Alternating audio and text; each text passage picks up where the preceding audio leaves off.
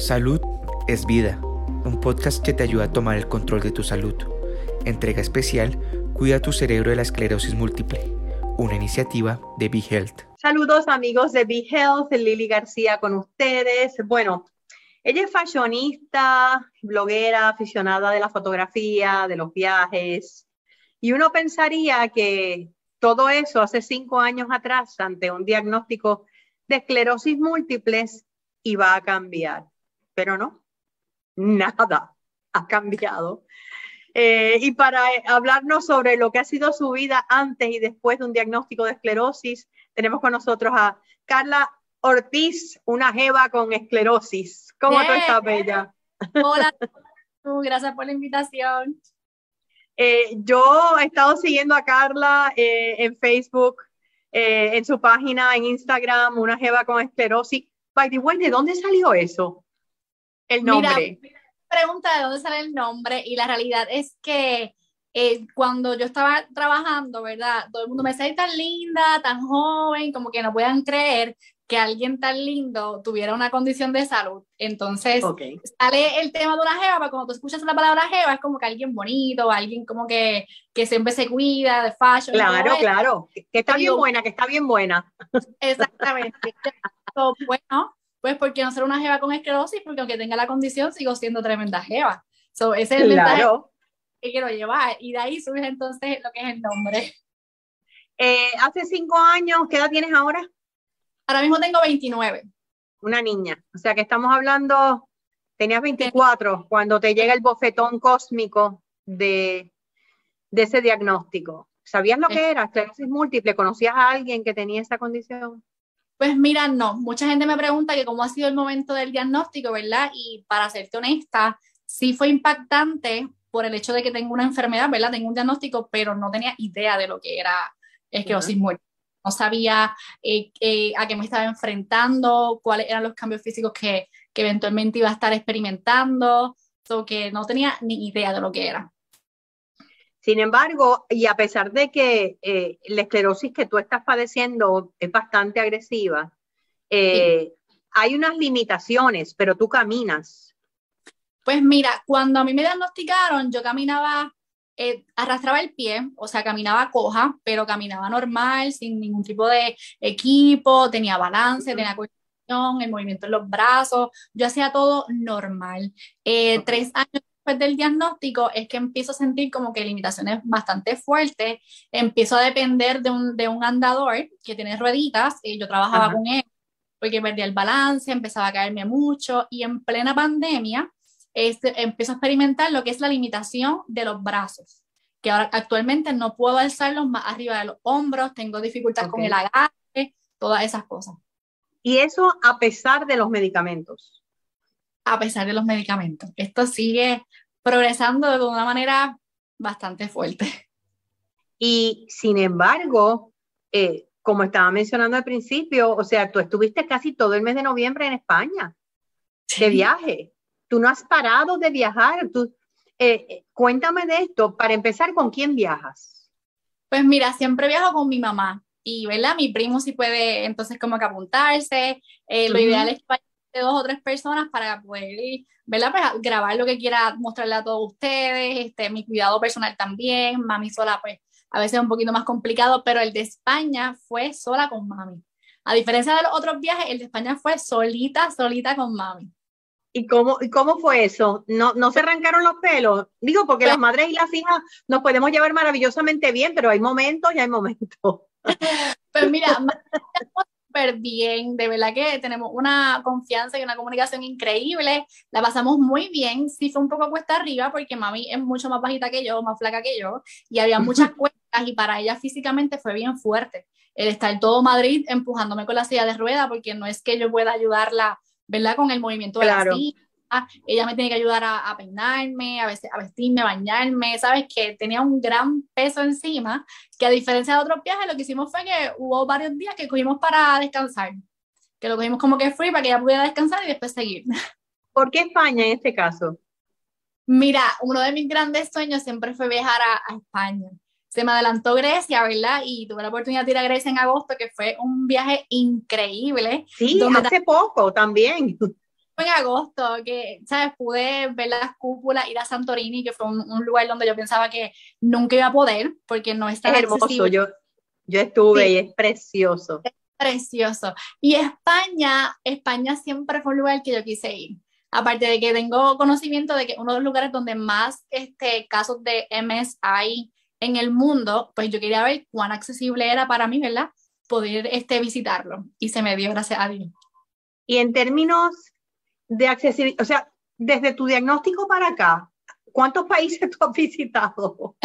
Pues mira, eh, para serte bien honesta, desde mi diagnóstico para acá es cuando más he viajado es cuando más cosas he hecho.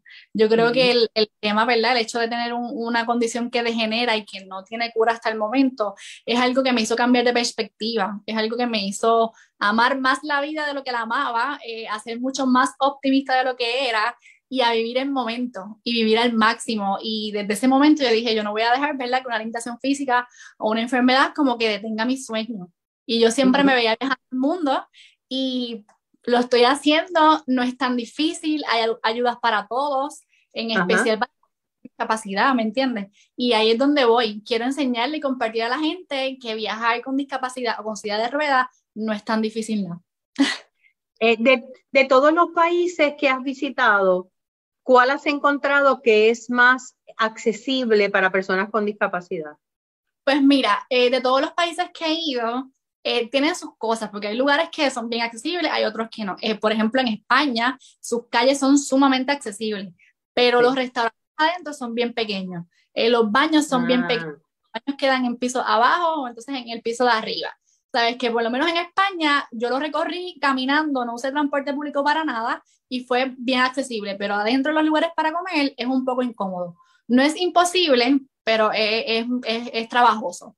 Eh, Grecia fue un lugar, eh, Atenas en específico, que lo encontré bastante accesible. Eh, yo pude ir a la Acrópolis y ahí ellos cuentan con una bobita adaptada para sillas de ruedas, tienen elevador, que tienen este, los hoteles. De verdad que Atenas me encantó. Y pues Estados Unidos, que, que es accesible de por sí, es bastante accesible también.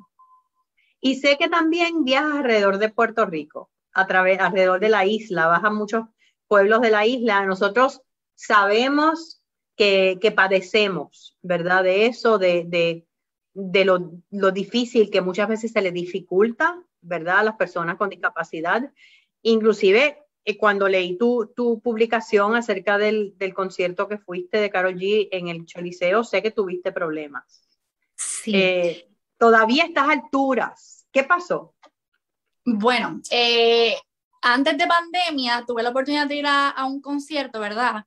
Y ellos contaban con una asistencia donde el mismo choliseo tenía sus sillas de ruedas, me buscaban hasta el carro en sus sillas, me dejaban cerca de mi asiento y como yo puedo pararme y dar pasos, pues nada, yo este, con ayuda bajaba las escaleras y me sentaba en el asiento y, y ya, era espectacular. Eh, cuando voy al de Carol G, que me bajo, ¿verdad? Pidiendo esa asistencia, pues por el tema del COVID, ya no están como que buscando a las personas en los carros. Ah, ok.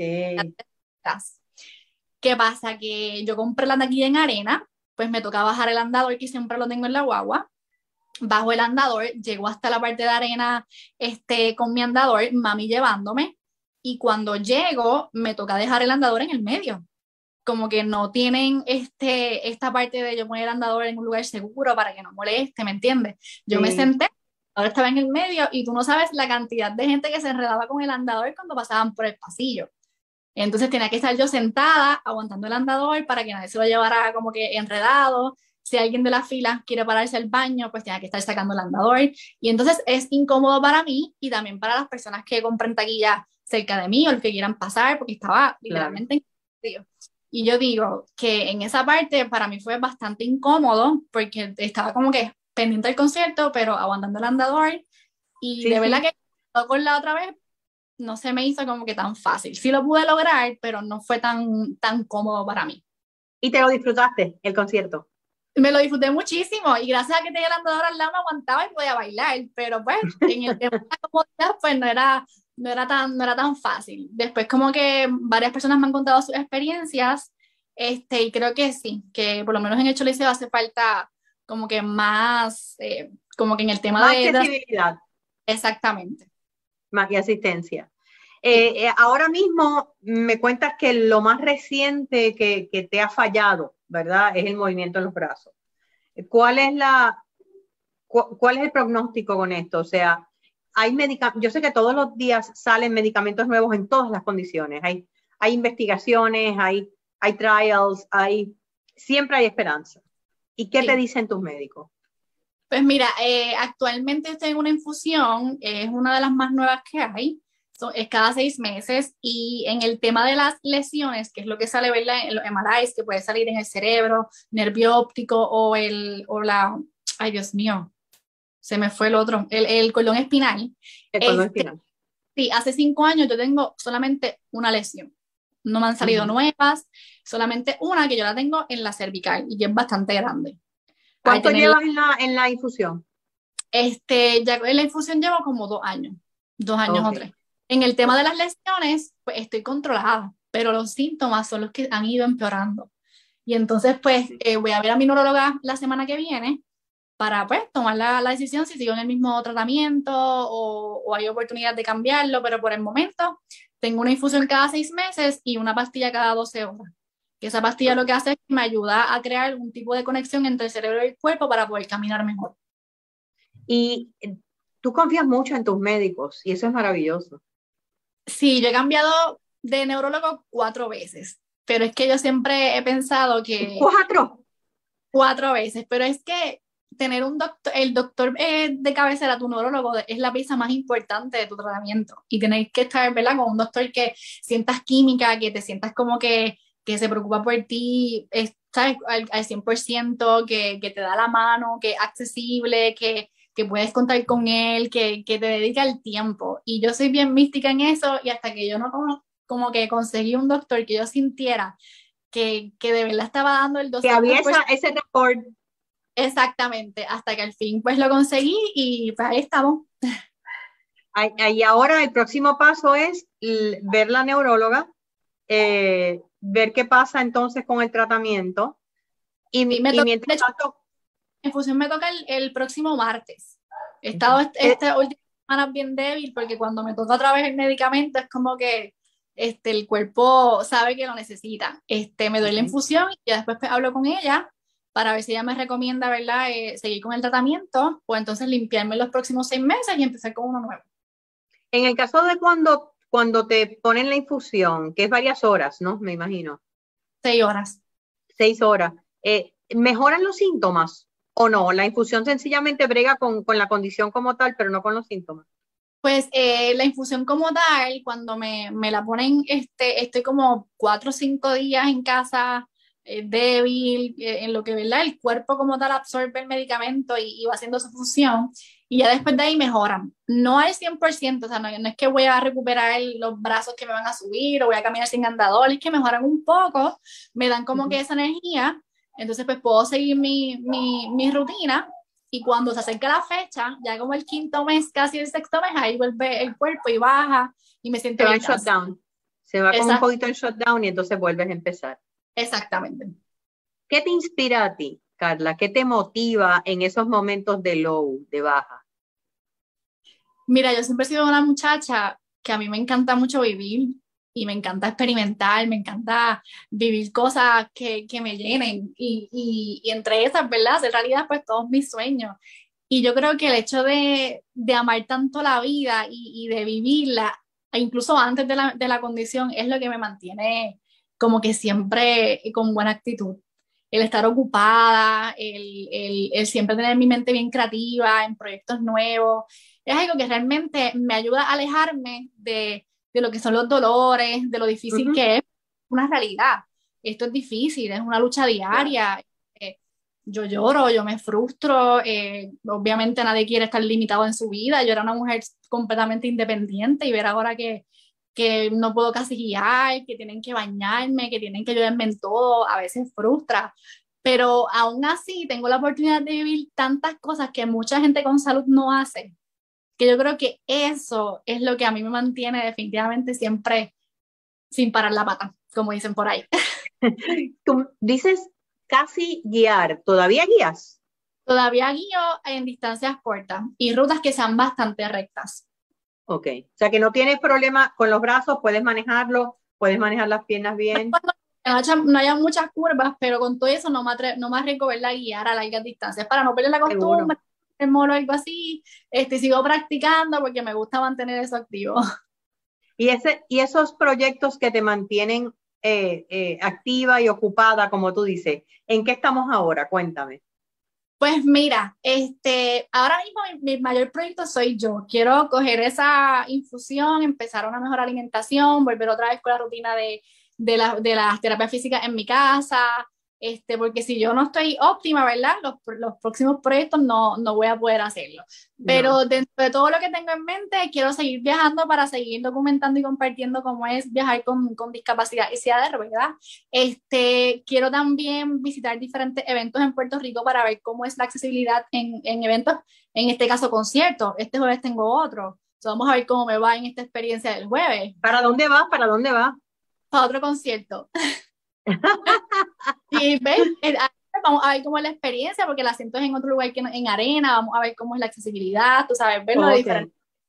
Este, quiero enfocarme también en lo que son alojamientos, ¿verdad? Y hoteles, a ver cuán accesibles son los hoteles hoy día para personas con discapacidad. Quiero, ¿verdad? Y eh, mostrándole a la gente que uno con todo y discapacidad, uno puede divertirse, eh, conocer el mundo, tú sabes, no, no tienes que dejar de ser tú por algo, por un diagnóstico que uno no pide. ¿Tienes un lugar favorito en Puerto Rico a donde te gusta ir? Pues mira, yo soy del el área oeste y yo amo ir a Rincón a ver los atardeceres. Ay, a mí también. Ese es mi segundo pueblo.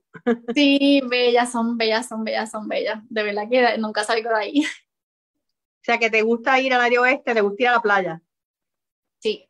Eh, eh, de hecho, una de las cosas que más extraño, que, que como quiera la hago por la condición, pero no como antes. Por ejemplo, antes yo iba todo el día, podía meterme, ya yo no puedo nadar. Ahora pues de, de, ansiedad cuando me entro al agua porque no tengo el balance ni la coordinación, pero aún así pues la, la disfruto de, de, otra perspectiva. Me siento en la orillita, veo el sunset, voy más tarde. Lo importante es no dejar de hacerlo y algo que disfruto un montón. ¿Quién es tu grupo de apoyo, aparte de tu madre, obviamente, que es eh, tu otra mitad? No, mami, mi mamá es todo. Este, mi familia es vital. Ahora mismo de la mano conmigo está mi mamá y está mi primo, que apenas tiene 16 años y me cuida igual que, que mi mamá, ¿me entiendes? Ellos son de verdad. literal. Ellos son mi mano derecha y mano izquierda, los que me acompañan a todos los lugares, los que me ayudan a crear el contenido, los que cuando estoy este, triste me dicen, no, levántate, haz la entrevista, vamos a hacer las fotos, vamos a hacer esto ellos son como que de la mano conmigo al 100%, pero pues cuento también, ¿verdad? Con un grupo de, de amistades que, que aún en la distancia o aún las circunstancias como que están a una llamada, a un mensaje de texto, que si quiero hablar, desahogarme, cuento con ellos, que de verdad que la gente que me rodea es, pieza clave. O sea, que tú le dirías a cualquier persona, no necesariamente con esclerosis múltiple, sino cualquier condición que es crónica, que busque ayuda y que, y que tenga estos círculos de apoyo? Mira, la ayuda es, es, bien esencial en estos casos con diagnóstico. Yo no te voy a negar que al principio, aparte de que no quiera que nadie supiera del diagnóstico, tampoco me dejaba ayudar de nadie. ¿Y qué conseguía a cambio? Me caía un montón de veces, estaba súper terca, este, me podía lastimar, podía hacerme daño. Claro. Porque las caídas son bien peligrosas. Cuando yo empecé a buscar ayuda, cuando fui yo la que empecé a reconocer que, que ya yo no podía sola, yo digo, yo no puedo sola, necesito que, que la gente esté cerca de mí, pues rapidito empecé a hablar con, con mi mamá y le dije, mira, me siento así, así, me estoy cayendo mucho, ya yo siento que no puedo sola. Y actualmente ya vive conmigo. Y definitivamente este, uno tiene que hablar, uno tiene que pedir ayuda, porque entonces, ¿cómo uno pretende que la gente te entienda, sea empático y te ayude cuando la gente que te rodea no tiene idea de lo que estás pasando? Claro. Es lo que no se habla no se sana. Y definitivamente eh, el problema es que cuando, me imagino que en esos primeros meses de negación, ¿verdad? Eh, es esta muralla que pones, yo puedo sola, esto no me va a tumbar y después te das cuenta que solo uno no puede nada en la vida. Es, es que es bien difícil cuando eres una persona totalmente independiente y el empezar con limitaciones y a depender de cosas y de gente. Ese proceso de aceptación creo que para mí fue el más difícil de estos cinco años y aún así, siempre digo en todas las entrevistas que la aceptación es, no es final, es constante. Porque hay veces que yo digo, realmente yo me acepté o realmente me falta esto. Es que la realidad es que es una condición que degenera. Y al degenerar vienen síntomas nuevos. Cuando ya yo aprendí a, que caminaba coja, pierdo el balance. Cuando ya yo me acostumbré a caminar con el andador, pierdo la movilidad en las manos. Y entonces es ahí donde te digo que la aceptación es constante, que nunca termina. Es una readaptación constante. Yo te voy a dar las gracias por inspirarnos a todos, eh, por, por eh, verte eh, lo que tú logras y las ganas y la pasión que tienes y esa actitud. Tú no tienes idea de cuántas personas tú ayudas todos los días. Así que gracias, Carla, de verdad, desde mi corazón y de parte de todos aquí en Be Health. Eh, y a tu mamá un abrazo, la tengo que, conocer un día porque esa es mi otra héroe. Sí, se van a llevar súper bien, pero gracias a ti por la oportunidad de compartir mi historia, ¿verdad? De llegar a más gente y sobre todo que la gente aprenda y, y, sepa que aunque uno tenga un diagnóstico, no nos define. Y aunque el que me está viendo no tenga ningún tipo de, de enfermedad o diagnóstico, sepa que vivir al máximo, hacer lo que uno ama, es todo. Asimismo es cuántos hay por ahí que no tienen absolutamente ningún problema de salud y sin embargo no viven. Así es que gracias Carla por enseñarnos a vivir mejor. Gracias, gracias a ustedes amigos de Be Health siempre por su sintonía y nos vemos en la próxima. ¿Te gustó el contenido? Recuerda que puedes seguirnos en tus redes sociales favoritas. Búscanos como Be Health PR y no te pierdas nuestras actualizaciones.